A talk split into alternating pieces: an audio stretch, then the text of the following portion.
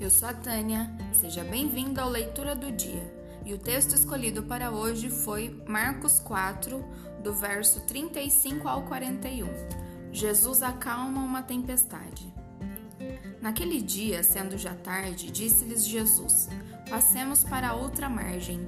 E eles, despedindo a multidão, o levaram assim como estava, no barco, e outros barcos o seguiam. Ora, levantou-se grande temporal de vento e as ondas se arremessavam contra o barco, de modo que o mesmo já estava a encher-se de água. E Jesus estava na popa, dormindo sobre o travesseiro. Eles o despertaram e lhe disseram: Mestre, não te importa que pereçamos? E ele, despertando, repreendeu o vento e disse ao mar: Acalma-te, emudece.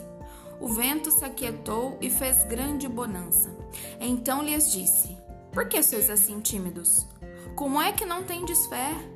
E eles, possuídos de grande temor, diziam uns aos outros: Quem é este que até o vento e o mar lhe obedecem?